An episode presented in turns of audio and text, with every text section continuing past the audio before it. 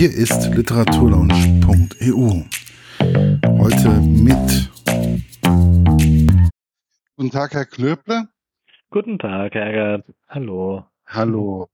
Ja, endlich. Das Museum der Welt ist ja ein Ja. richtig tolles Buch. Ich kannte ja schon Sie von der unsterblichen Familie Salz, aber ich fand, Ah ja, okay. ähm, das Museum der Welt war noch mal irgendwie, äh, also mich hat's geflasht. Das freut mich. Und Hm. wie kam es denn zu der Idee? Ähm, die Idee äh, hat einerseits einfach äh, aus privaten Gründen, nämlich dass meine meine Schwiegermutter, die äh, die ist auch äh, Wissenschaftlerin, die forscht so ein bisschen über äh, europäische Reisende in, in äh, Südostasien und ähm, und unter anderem beschäftigt sich halt mit so Leuten wie den Schlagentweiz ähm, und äh, dadurch habe ich einfach mal dann von denen gehört gehabt und das ist aber auch schon einige Jahre liegt das schon her äh, äh, zurück. Und ähm, damals dachte ich schon, ja, das klingt erstmal nach einer spannenden Geschichte, so, ne, diese drei Bayern reisen da irgendwie drei Jahre lang in dieser aufregenden Zeit durch Indien und dann äh, kehren nur, äh, nur zwei von ihnen kehren zurück und so und ähm, das klingt erstmal nach einer guten Geschichte. Aber dann war es natürlich für mich so, dass ich ähm, bemerkte, so, naja, das kann man jetzt erstmal nur so erzählen und so schreiben, aber das bleibt dann trotzdem irgendwie so ein komischer Beigeschmack dabei, weil ich dachte, naja, das hätte man jetzt vor 50 oder 100 Jahren auch schon schreiben können, wo ist jetzt die Relevanz, warum muss ich das jetzt heute nochmal aufschreiben, außer dass man sagt, okay, kennt man nicht mehr so gut, aber was ist jetzt der heutige Zugang zu so einer Geschichte und zu so einem Abenteuer?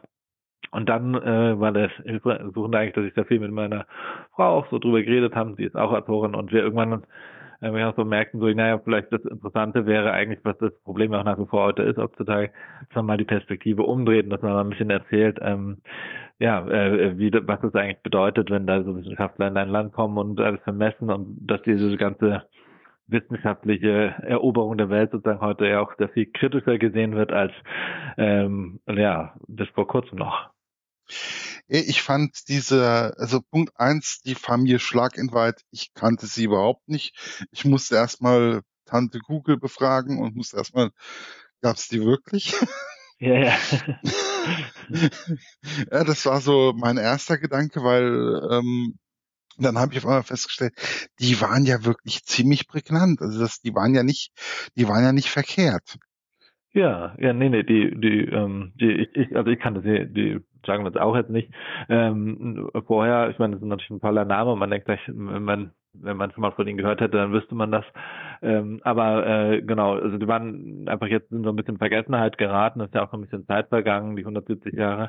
Aber ähm, ja, es war äh, in ihrer Zeit waren sie sicher sehr bekannt, weil sie halt auch sehr viel, also das war einfach eine äh, irre große Expedition, eine der größten überhaupt des Jahrhunderts und wir waren eben auch so ein bisschen die Zöglinge da von, ähm, Von von Humboldt. Humboldt, ähm, die Connection war sehr stark dann und dann kam also einfach dazu, dass sie sehr, schon, schon viel geleistet haben, nicht jetzt so diese eine große Entdeckung, die man manchmal Wissenschaftlern zuschreibt, sondern sind in der Summe der Teile, also ähm, zum Beispiel sowas wie die die Höchstbesteigung einfach in dieser Zeit, also zu dem Punkt war noch nie jemand höher auf den Berg gestiegen und ähm, äh, solche Sachen und in der in der Summe der Sachen war war das dann schon sehr bekannt und aufsehenerregend, was die gemacht haben ähm, und ja deswegen also gutes Beispiel dafür ist immer, dass sie dann in fünf verschiedenen Romanen von von Jules Verne auch ähm, auftauchen, also zumindest mal namentlich erwähnt werden und so, das heißt als Referenz für Abenteurer und das äh, ja das heißt ja was.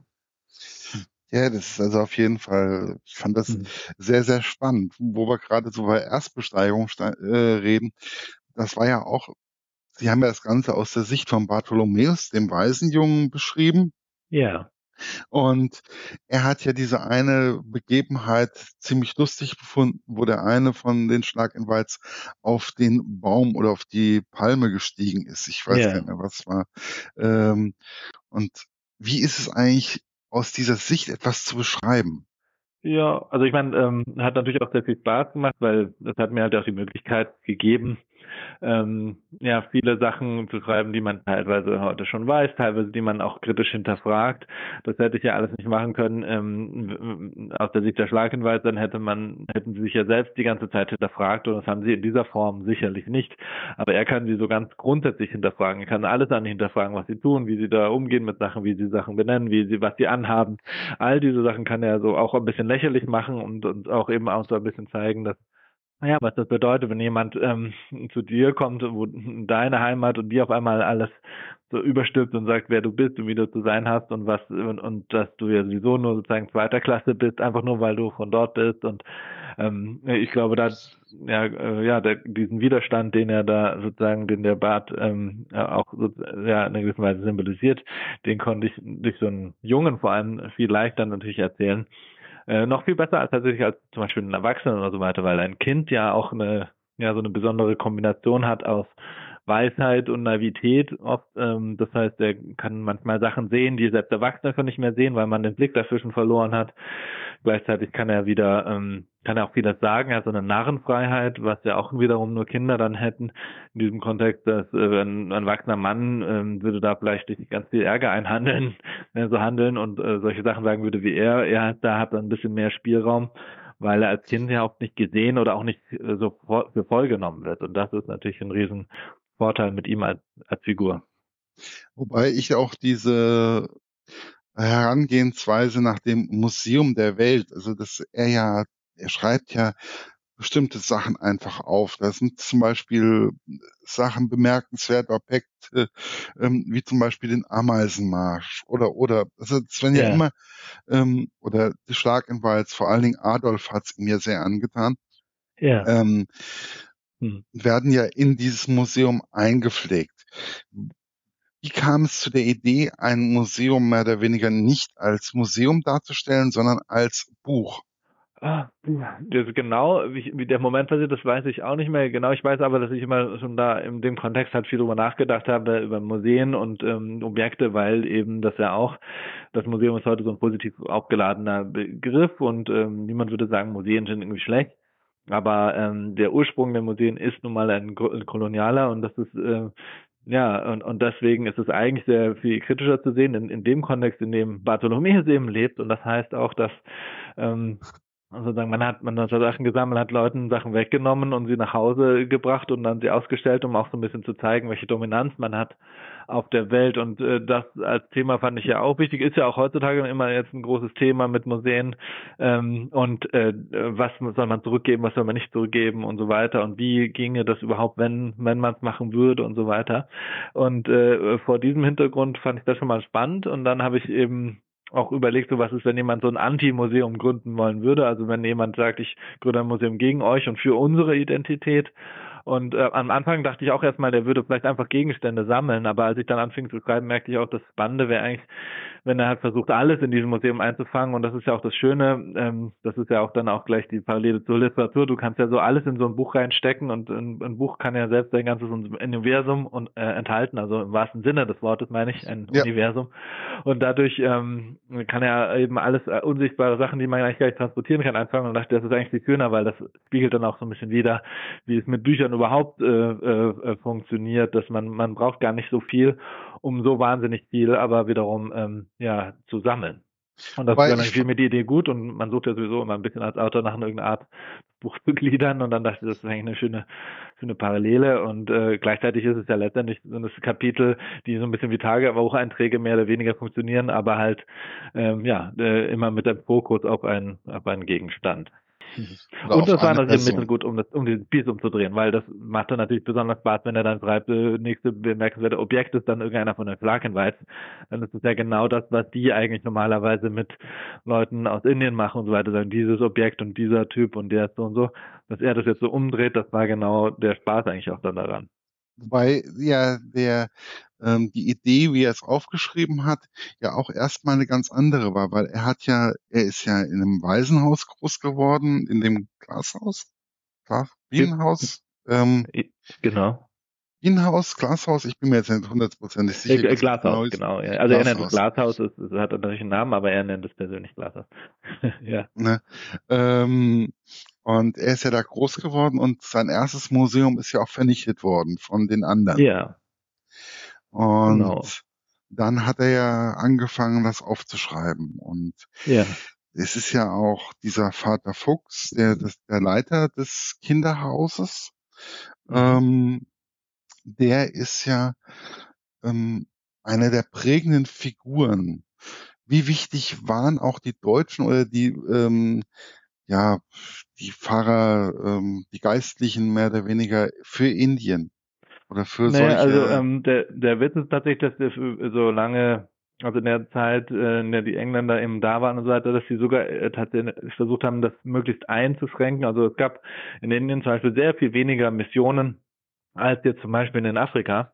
Und das hatte was damit zu tun, dass die Engländer eben mit ihren, mit vor allem die East India Company, äh, mein hauptsächlich Ökonom, äh, dass ja die Emissionen in Indien lange Zeit eben äh, es gar nicht so viele gab eigentlich, weil die Engländer das eben eher vermieden haben, um eben damit man halt keine so viele Konfrontationen hat ähm, mit der Bevölkerung, weil man eben eigentlich mehr interessiert daran war, die ökonomisch auszubeuten. Also ganz anders als in Afrika das zum Beispiel war.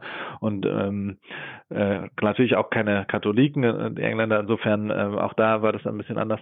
Aber ähm, deswegen, es gab Missionen und es gab schon so lange, schon seit dem 16. Jahrhundert gab es schon erste, aber es war verhältnismäßig viel geringer und es war nicht so ein großes Thema, weil ähm, ja, man dann wollte sich da einfach keinen Ärger einhandeln. Aber es gab die und es gab auch eine, äh, eben diese 1, 2 schon in, in Bombay schon zur damaligen Zeit und die waren normalerweise ähm, von, ähm, wie bei mir auch äh, von den, äh, wie heißt die, äh, der Orden, äh, da fällt mir gleich wieder ein, wurde betrieben und ähm, die haben ähm, oft Kinder genommen, aufgenommen von äh, so, so ehemalige Sklavereikinder oder von, von äh, so einem Sklavereihandel, der ja äh, offiziell bei den Engländern eben verboten war, auch auf dem, auch, auch in Indien, aber ähm, der natürlich trotzdem irgendwie passierte.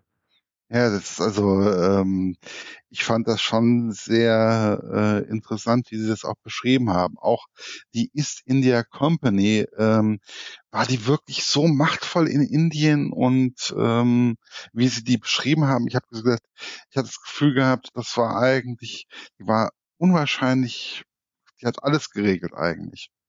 Ja, also war halt so ein bisschen wie so ein wie ein eigener Staat halt, also so hat die eigentlich äh, agiert mit ihrem Heer, also mit über 100.000 Soldaten und ähm, die haben ja eben auch über weite Teile, also nicht nur Südasiens, sondern überhaupt, äh, also nicht nur über den Kontinent, sondern Südasiens äh, geherrscht. Ähm, war so ein bisschen so, wie man sich, glaube ich, heute das so die Parallele so ein bisschen vorstellen muss, wenn im, im Mittleren Osten irgendein großer Ölkonzern zum äh, Ölabpumpen hingeht und seine eigenen Sicherheitskräfte hat und das sozusagen wirtschaftlich genutzt wird, aber ähm, so müssen muss man sich vorstellen. Das war wirklich eben in der ersten Zeit, also ab dem 16. Jahrhundert bis Mitte des 19. Jahrhunderts war es einfach die East India Company, es war nicht, das war nicht der Staat, der englische Staat, der war natürlich da mit denen verbandelt und hat denen auch Erlaubnisse und so gegeben, aber das war erstmal einfach eine Firma letztendlich und erst dann am Ende, 1857, einfach am Ende des Romans passierte eben diese Revolution. Und als diese Revolution passierte, da, ähm, das führte dann eben dazu, dass dann die in der komplett zerschlagen wurde von der englischen Krone und dann einfach es eine richtige Kolonie wurde, weil die englische Krone gesagt hat, naja, wenn ihr das nicht auf die Reihe kriegt und das nicht kontrollieren könnt und da jetzt solche Aufstände passieren, dann müssen wir jetzt sozusagen übernehmen, um sicherzustellen, dass wir diesen sehr wertvollen Ort. Also Indien war einfach sehr, hat sich finanziell extrem geleistet. Das war, hieß auch immer im Englischen heißt immer das Kronjuwel, der, ähm, also auch von der Krone, dass äh, man das nicht verlieren darf, natürlich, weil das eine ganz, ganz wichtige Einnahmequelle ist.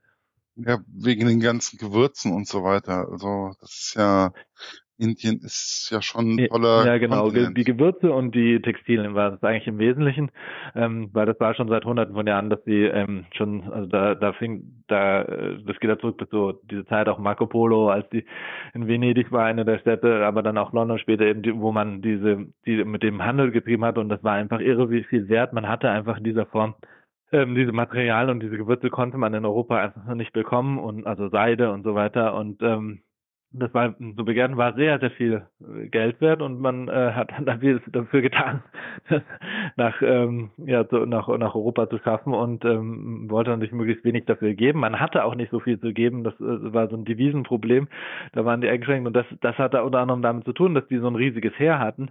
Nämlich haben sie nicht einfach die sind nicht einfach hin und haben da Territorien eingenommen sondern die haben ganz viele Verträge gemacht die haben viele Deals gemacht und haben gesagt so ich helfe dir mal gegen den kämpfen und dann dafür dass du mir hilfst, gibst du mir 50 Prozent deiner Steuern. Und dann haben die solche Dinge gemacht. Und so haben die ganz Stück für Stück einen Großteil des Kontinents eingenommen, ähm, indem die alle gegeneinander ausgespielt haben. Also die haben das schon sehr clever gemacht. Das war nicht so, dass die einfach da durchmarschiert sind. Sie hatten ja gar nicht so viele Soldaten.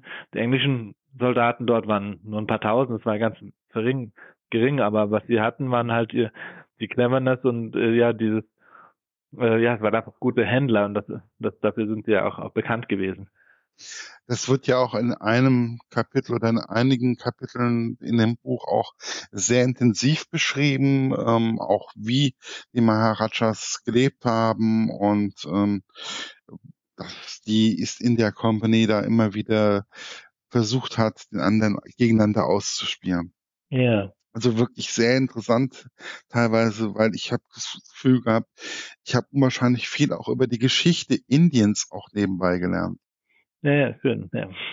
Oder, ja, also, das ist halt natürlich immer nicht immer mein, mein Hauptziel. Also ich sage so, ich will ja nicht irgendjemandem was beibringen, weil das kann die Leute ja auch, dafür müssen sie keine Romane unbedingt lesen. Aber es ist natürlich schön, wenn man das sozusagen so, so mitnimmt, während man der Geschichte folgt. Das finde ich, macht mir zumindest auch immer Spaß, wenn ich was anschaue oder lese und dann denkst du, ach, das war jetzt auch noch ganz interessant zu wissen. Ähm, ja, das, ja. also das ist einfach irgendwo, ich finde sowieso, man kann immer aus jedem Buch, was man liest, äh, ob das jetzt ein Roman ist, ob das ein literarisches Werk ist oder ob das ein Krimi ist oder sonst irgendwas, man zieht, kann immer wieder irgendwo Kleinigkeiten auch rausziehen.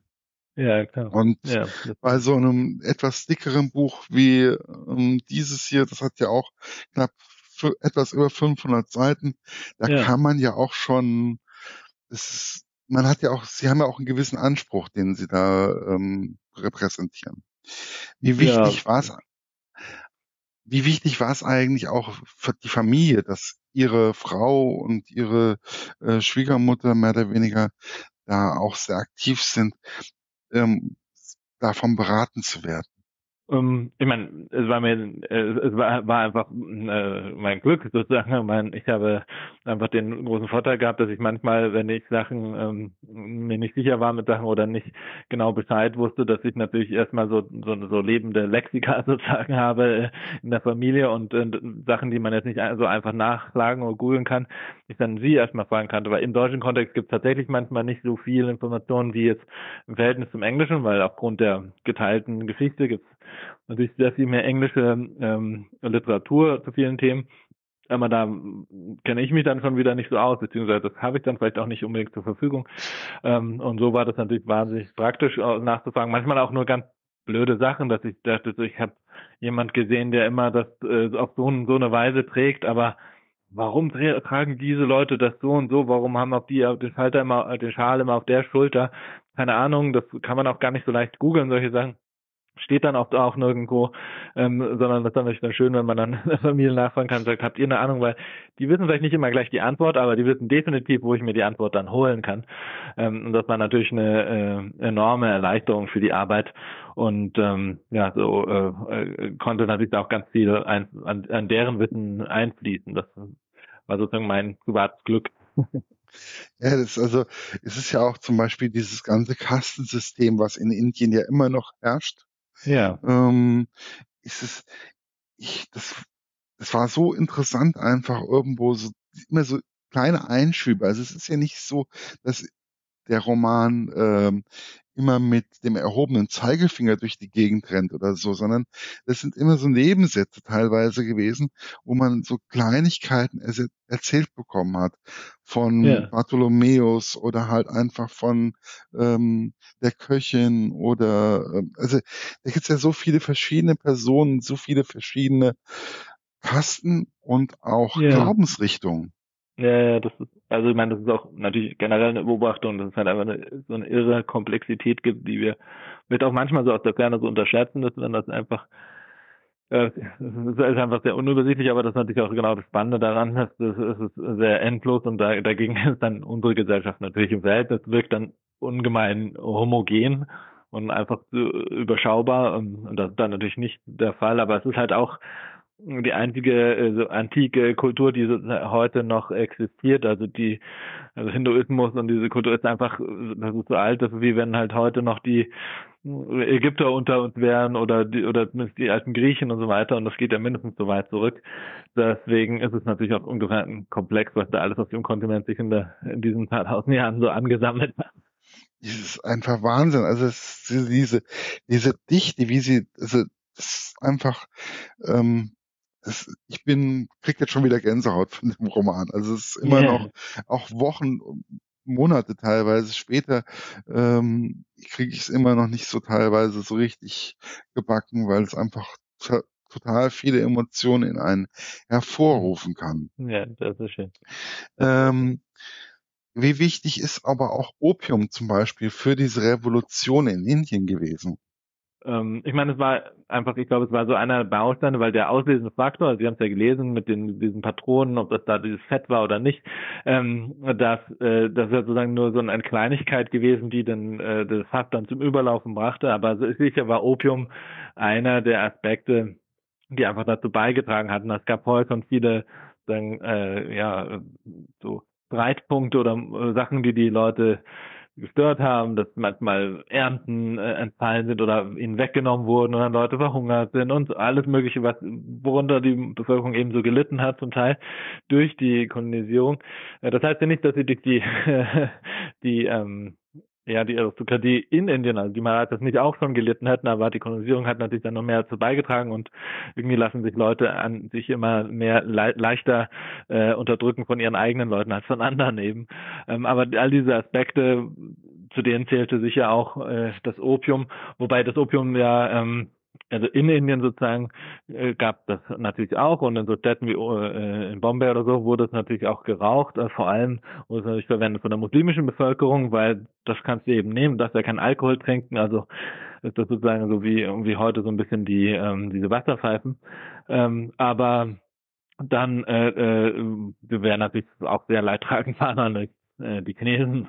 Und da sind ja wirklich sehr, sehr viele dem zum Opfer gefallen. Und das war ja zum Beispiel ganz gezielt von der East India Company so äh, etabliert, weil man eben China sehr stark de destabilisieren wollte, damit man in dieser Region äh, einen größeren Machtanspruch hat. Und deswegen hat man ganz gezielt auch äh, illegal und auch vom Schwarzmarkt sozusagen äh, das Opium nach, ähm, nach China eingeführt. Und als das die Chinesen immer stärkere Zölle hatten und immer stärkere Bestimmungen machten. Das wird ja auch kurz mal erzählt im Roman. Hat dann kurzerhand ähm, äh, haben dann die Engländer gesagt, ja, das ist ja jetzt kein freier Handel mehr, sozusagen. Ähm, dann erklären wir euch den Krieg. und dann haben sie ganz schnell in kürzester Zeit äh, mit den mit ihrer sehr äh, flotten und sehr äh, effektiven äh, Seeflotte die Chinesen in die Knie gezogen und haben dann eben die ja, äh, diktiert, was man ähm, jetzt als Kriegsgewinner möchte und was nicht. Und äh, unter anderem war das dann eben, dass der Opiumhandel weiter stattfinden konnte, was eben einfach nochmal schlecht war für die Bevölkerung. Ein anderer Teil dessen war, ist zum Beispiel so ist Hongkong entstanden. Ne? Also was wir heute haben wir ja noch die Probleme in Hongkong, ähm, aber so ist das entstanden, weil durch den, äh, dadurch, dass sie den Krieg verloren haben, die Chinesen haben die Engländer gesagt, so wir wollen hier diese Region, das wollen wir haben, das gehört jetzt uns. Und äh, das wurde dann Hongkong und Hongkong ist dann ähm, äh, unter den Engländern groß geworden. Das war vorher keine so bedeutende Stadt, das war so zitterte, mhm. genauso wie äh, Bombay. Und erst unter den Engländern und durch den Handel. Das ist dann so eine große Stadt geworden wegen internationalem Handel. Ähm, und ja, und heute ist es immer noch ein, ein Problem, weil der Kolonialismus da halt reingepunkt hat. Wenn es das nicht gegeben hätte, wäre Hongkong immer ein Teil Chinas gewesen und man hätte da zum jetzt auch nie ein Problem gehabt. Aber das ist jetzt nur ein kleiner Aspekt der Geschichte, aber ähm, das vergisst man manchmal heutzutage, wenn man an Orte guckt und denkt, so, was haben die da noch für Probleme? Denkt man so, ja, weil vor 100 Jahren schon alles die, die, die Steine falsch geschoben wurden. Ja. Ja, ich habe hier zum Beispiel, ich habe hier in dem Haus, wo ich wohne, einen ja. richtigen Hongkong-Chinesen wohnen.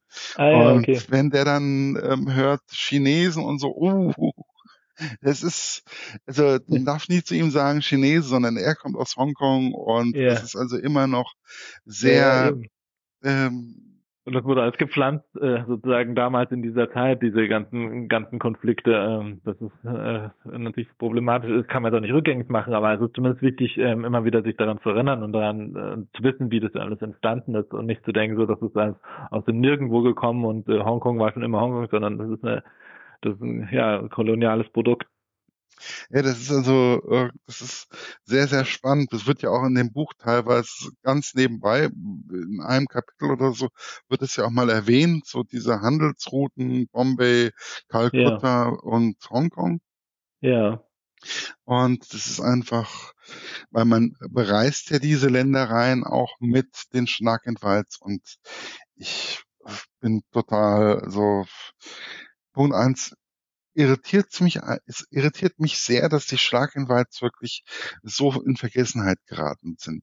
Weil Humboldt ja. zum Beispiel hat ja, hat einiges getan, aber die Schlaginvalds haben ja auch einiges für die Forschung und so weiter getan. Ja, ich meine, ich glaube, das, ähm, das hat natürlich, also, äh, hat natürlich einerseits mit Zeit zu tun, andererseits habe ich auch das Gefühl, ich hatte dann zum Beispiel schon, während ich an einem Roman arbeitete, ähm, habe ich dann festgestellt, da war dann eine große Ausstellung in München im, vom äh, Deutschen Alpenverein, die haben äh, nämlich dann zu den Schlagenweizen eine Ausstellung gemacht. Also das, ich glaube, es hat auch was damit zu tun, damit, dass wir länger uns nicht so mit den kolonialen Themen befasst haben und ich glaube, jetzt kommt das so zunehmend äh, raus. Man merkt es in Ausstellungen, man merkt es so im Theater, äh, merkt es in Literatur, dass es zunehmend auch eben ein Thema ist und dass man sich damit beschäftigt und sagt, ja, okay, Deutschland hatte vielleicht nicht viele Kolonien und auch nicht so lange, aber nicht nur, ähm, man hat ja, es, Kolonisierung passiert ja auch auf unterschiedliche Art und das ist nicht nur, indem man eben ein Land besetzt, sondern ähm, indem man halt in andere Länder, Länder geht und auf unterschiedliche Weise da ähm, äh, ja die Politik beeinflusst, die, die Kultur für sich nutzt und wie auch immer. Und das ist ja sozusagen auch so ein bisschen die Unterthese, die ja auch im Roman so ein bisschen gezeigt wird, dass man, dass auch die Wissenschaft natürlich ein Teil dieser kolonialen Strukturen waren. Wie könnte es auch anders sein? Und dass sie natürlich wahrscheinlich vermute ich dann zumindest, dass die Leute wie Humboldt oder auch die Starkwarts gereist sind, erstmal relativ idealistisch und gesagt haben, wir wollen hier ein Wissen sammeln, wir wollen ähm, äh, sozusagen uns die Welt erschließen. Aber ähm, natürlich haben sie damit gleichzeitig, das ging ja gar nicht anders, für, äh, erstmal eine Finanzierung gebraucht und sie mussten das sozusagen dieses Wissen dann auch äh, ausliefern am Schluss. Das heißt, ähm, die Leute, die das finanziert haben, hatten natürlich eigene Interessen und die Ist in der Company hatte erstmal halt wirtschaftliche Interessen. Und wenn dann so eine Company eben weiß am Schluss, ah, äh, da sind die Übergänge über die Berge, da sind, leben so und so viele Menschen, hier, der hat so und so viele Truppen und äh, der hat keinen Sohn, äh, dieser Herrscher und da kann man dieses Gemüse am besten anbauen. Wenn er all dieses Wissen man sammelt, dann hat man natürlich einen irren Vorsprung über eine Region und kann sie dann auch viel leichter beeinflussen und, und auch ausnutzen für die eigenen Zwecke. Und das darf man eben auch nicht unterschätzen, dass äh, ja, wohin dieses Wissen gelangt wird dann. Wie ist es eigentlich, wo liegt auch nicht der Unterschied zwischen der Muse das Museum der Welt und die ähm, unsterbliche Familie Salz. Ähm, wo waren da die Unterschiede auch beim Schreiben? Ähm, ja, ich meine, ähm, ich meine, bei jedem Buch ist es immer ein bisschen unterschiedlich. Also man hat natürlich Sachen, die sich thematisch über äh, so ein bisschen überkreuzen. Dann, also generell als Autor sage ich jetzt, ich, das ist ja jetzt auch Museum der Welt ist schon mein sechstes Buch. Insofern, ähm, ich merke natürlich jetzt auch so ein bisschen so eine Tendenz, was mich interessiert, so wo ich immer hin, wieder hintendiere, wenn ich was Neues anfange. Also sicherlich, selbst bei dem Museum der Welt, auch wenn man ich das jetzt zum Beispiel sicher nicht als einen Familienroman bezeichnen würde, aber geht es auch immer so ein bisschen um Identität, Herkunft. Das ist schon ein großes Thema und er Bart spricht ja das auch darüber, dass dieser Train oder diese Train, wie man das auch immer ausspricht, in der er da reist, dass er das so ein bisschen als Familie sieht und dann auch die Frage, na, zu welcher Familie gehört gehöre ich am Schluss, bin ich eigentlich ein Deutscher, gehöre ich zu diesen Wissenschaftlern oder gehöre ich eigentlich hier nach Indien, weil hier bin ich aufgewachsen und hiermit identifiziere ich mich mehr. Also so, darum geht es, glaube ich, oft und ich glaube, das, das zieht sich dann auch so durch bei mir in den Romanen immer so, so ein bisschen so diese, wie, wie das einen, wie das einen prägt, wo man herkommt und wo die Leute, die einen ähm, geprägt haben, wo die wiederum herkommen, so in der Familie Salz ist das ja in, direkt erzählt, sozusagen, dass man so sichtmäßig nachempfinden kann, Generation nach Generation, so wo so manche Sachen herstammen, wie sich Sachen übertragen äh, ähm, von einer auf die nächste Generation. Und äh, das ist, glaube ich, eine Sache, die sich, also die ich immer wieder spannend finde. Ein, und ein ganz wichtiger Aspekt, also ich glaube, der Herzaspekt dieses Romans und auch generell bei meinem Schreiben, würde ich sogar fast sagen, ist für mich immer so ein bisschen der was klingt erstmal ziemlich trocken, aber der Perspektivwechsel. Und zwar, dass mhm. dieses, dass man versucht, immer ein bisschen äh, durch die Augen von jemand anderen etwas zu sehen. Und das, ähm, das kann natürlich man mit Literatur besonders gut machen, finde ich. Da hat man wirklich den Zeit und die, den Raum, ähm, um sich da wirklich reinzufühlen. Ähm, und das kann auch, geht auch manchmal schief. Also ich glaube nicht, dass jeder einem in jeder Perspektive rein folgt. Ähm, das, das ist natürlich gegeben, aber hier ist es natürlich so eine ganz zentrale. Wir haben jetzt eigentlich nur eine Perspektive von Bartholomäus, aber einerseits haben wir hier seine, die indische Perspektive auf die ganzen Thematiken, die wir eigentlich aus unserer Sicht kennen.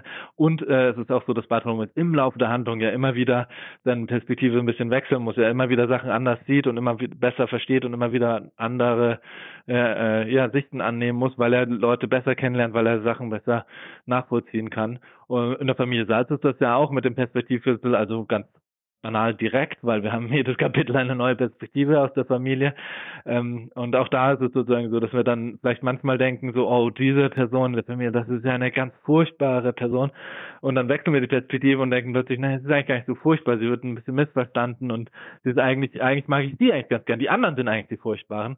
Ja. Ähm, und das ist etwas, was mich immer sehr beschäftigt, weil ich auch gleichzeitig immer, also ich denke, das ist so eine der größten eine große Tragik, die wir Menschen eigentlich auch haben, dass wir ja irgendwie doch wissen, dass andere natürlich irgendwie anders empfinden und jeder so sein. Das habe ich ja mitbekommen. Okay. Ähm, wie ist es eigentlich auch? Sie verbringen ja auch einen Teil des Jahres ähm, in Indien. Ähm, war das auch deswegen auch daran geschuldet, dass Sie auch darüber mal was schreiben wollten? Ja, ich meine, es beeinflusst natürlich äh, unweigerlich das eigene Leben und so und ähm, man, man stößt dann auf ganz neue Themenfelder und äh, dann, äh, also letztendlich, was ich ja hier so ein bisschen mache oder wie es vielen Lesern geht, dass sie vielleicht so ein Buch lesen und sagen so, ach, das war mir alles nicht bewusst oder ich sehe jetzt mal alles aus dieser indischen Perspektive, ist eigentlich nur das nachempfunden, was mir persönlich im Leben eben auch passiert ist, dass ich eben auch mein Perspektive äh, so ein bisschen anpassen oder wechseln musste und immer wieder dazu gezwungen werde, einfach in der direkten, nicht nur im Reisen nach Indien, aber in der direkten Auseinandersetzung mit meiner Frau und äh, dass ich gemerkt habe, dass das manchmal natürlich kann das äh, anstrengend sein und dass man sich da auch nicht immer ganz einig. Aber gleichzeitig ist es ähm, doch auch sehr, ähm, ja, es ist äh, unheimlich fördernd und das rückt auch einiges wieder gerade. Es, es führt dazu, dass ich dann auch vieles an Deutschland äh, einerseits mehr schätze, andererseits dann Sachen wieder mehr kritisiere und ähm, ja, und äh, ja, es führt auch dazu, dass ich weniger schnell so zu Meinungen oder Verurteilungen äh, äh, ja, tendiere, weil ich merke, es ist sehr, sehr kompliziert und man, man, man argumentiert immer ganz gerne aus der eigenen Perspektive heraus oder aus dem eigenen Kulturkreis heraus und will sich das gar nicht so richtig reinversetzen in das andere. Aber wenn man das dann wirklich tut, merkt man ja, es gibt schon einen Grund, warum viele Probleme da sind und so sind, wie sie sind. Und äh, das hat mir sehr, sehr, sehr geholfen, ähm, so generell äh, im Leben und ähm, ist ja, wie gesagt, nicht immer ganz leicht, aber ich, ich, ich würde es jedem gönnen, der es auch haben kann. Sowieso immer vom Vorteil, wenn man andere Re Regionen, andere Länder mal kennenlernt. Ja. Man kann dann wirklich unwahrscheinlich viel auch für sich selber mal ähm, ja, entwickeln oder einfach mal ja. lernen. Auf alle Fälle. Gibt es, also wir haben ja damals nach dem ähm, die unsterbliche Familie Salz, da hatten wir uns auch darüber unterhalten, auch schon damals, glaube ich, über das Indienbuch. Da war das schon, glaube ich, so ein bisschen ja in Gange auf der Buchmesse. Da hatten Sie schon darüber nachgedacht. Yeah. Gibt es irgendwelche Projekte, die Sie jetzt schon ins Auge gefasst haben oder? Ja, da gibt's immer mehrere, weil das, äh, das, also wenn das Buch dann erscheint, das ist ja dann schon lange, nachdem man es eigentlich tatsächlich abgeschlossen hat. Insofern muss äh, ich, ist mir ist immer wichtig, mich auch auf neue Sachen zu konzentrieren, damit ich ähm, äh, ja, damit ich auch gedanklich nicht ganz so nah immer dran bin, so weil ich, für mich ist es natürlich jetzt abgeschlossen. Es ist zwar schön, jetzt die Erfahrung mit Lesern zu haben und zu sehen, was was drüber geschrieben wird und so weiter. Momentan natürlich nicht so viel mit äh, Lesereisen, das ist natürlich leider alles sehr eingeschränkt, aber generell diese Erfahrung zu machen ist, ist, ist natürlich schön. Aber inhaltlich und was den Stoff betrifft, habe ich natürlich damit erstmal abgeschlossen und dann ähm, ist es immer schön, sich auf neue Dinge äh, zu stürzen, weil so am Anfang, das ist immer der größte Spaß, so neue Sachen auszuprobieren und zu sehen, wo die dann jetzt wohl so hinlaufen werden und die sind dann noch nicht so konkret, dass ich die jetzt genau so ähm, benennen könnte, aber es macht erstmal sehr viel Spaß, dass man diesen, dass ich diesen ganzen Spielraum habe, den ich, äh, wenn man dann mittendrin steckt oder sogar am Ende es dann überhaupt nicht mehr hat, dann muss man erstmal das muss zu Ende schnüren und verpacken, so, da kann man nicht mehr groß die Sachen durch die Gegend schmeißen. Und das macht im Moment sehr viel Spaß ja, also mir macht es auf jeden Fall sehr viel Spaß gemacht. Das Buch. Das war's für heute. Bis bald bei der Literaturlaunch.eu. Euer Markus.